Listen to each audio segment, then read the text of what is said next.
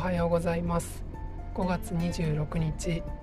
木曜日僕の気になる教育ニュースパーソナリティのじんぺいです。この番組では平日毎朝5分程度でその日の重要そうな教育子育てに関するニュースを紹介しています。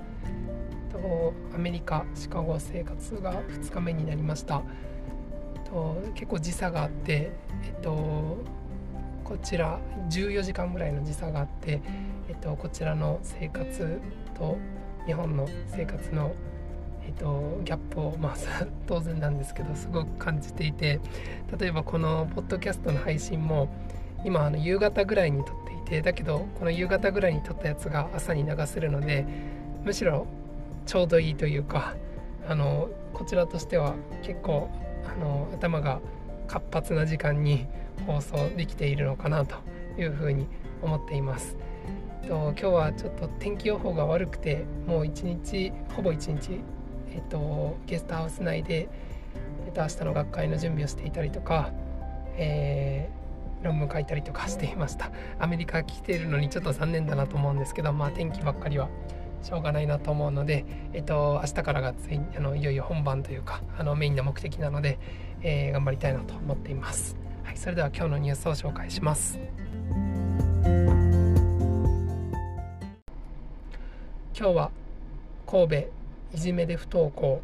同級生保護者に損害賠償を命じる判決というニュースを紹介します。神戸市の私立小学校に通っていた男子児童が7年ほど前同級生からいじめを受け精神疾患のため不登校になり転校をしたそうです。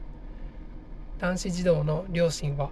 いじめを防止する体制を整備していないなど学校が適切な対応を取らなかったとして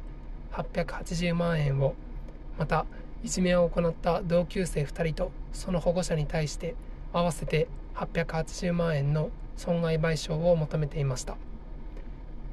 25日の判決で神戸地方裁判所の久保井裁判長は教員らはいじめを認知してからは関係する児童に事情を聞いたり観察を続けたりするなど実態把握に努めていたなどとして学校への請求を退けました。一方いじめ行為が不登校のきっかけの一つになったことは否定できないなどとして同級生1人の保護者に44万円を別の1人の保護者に11万円の支払いを命じました。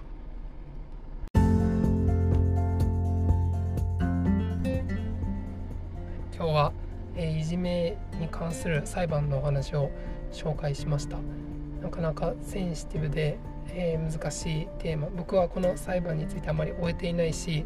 詳しい、えっと、やり取りのことは正直わからないんですけども、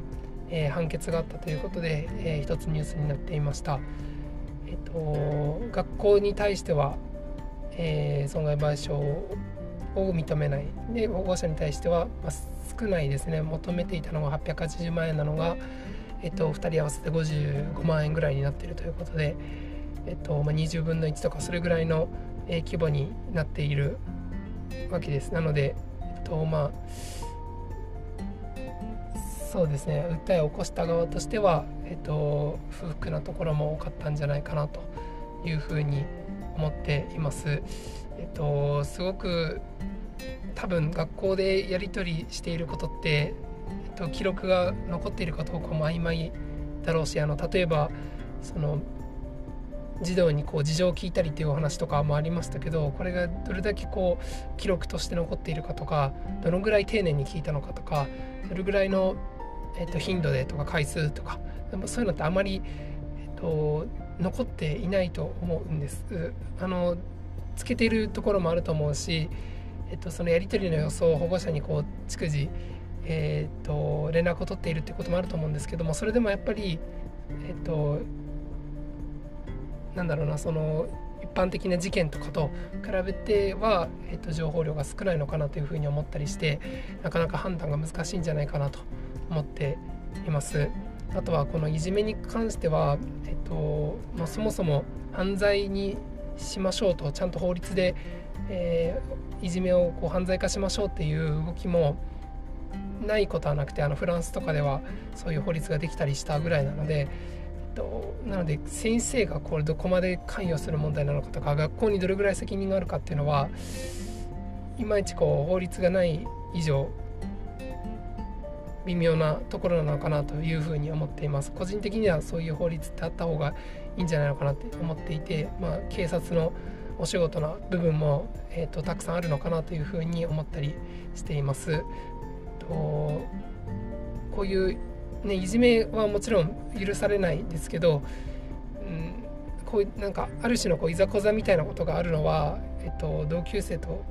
ね、がこう集団になっている時には仕方ない部分もあると思うので、えっと、そこを全て学校や先生の責任にするのはちょっと違うのかなというふうに、え個人的には思っております。はいちょっと長くなりましたまた、えっと、このニュースについてもと、控訴するのかどうかはこのニュースには書いてなかったんですけど、えっとまあ、この後の動向も見守りたいなと思っています。はい、今日のニュースはここまでにします。最後まで聞いてくださってありがとうございました。え今日もいい一日にしてください。じんぺいでした。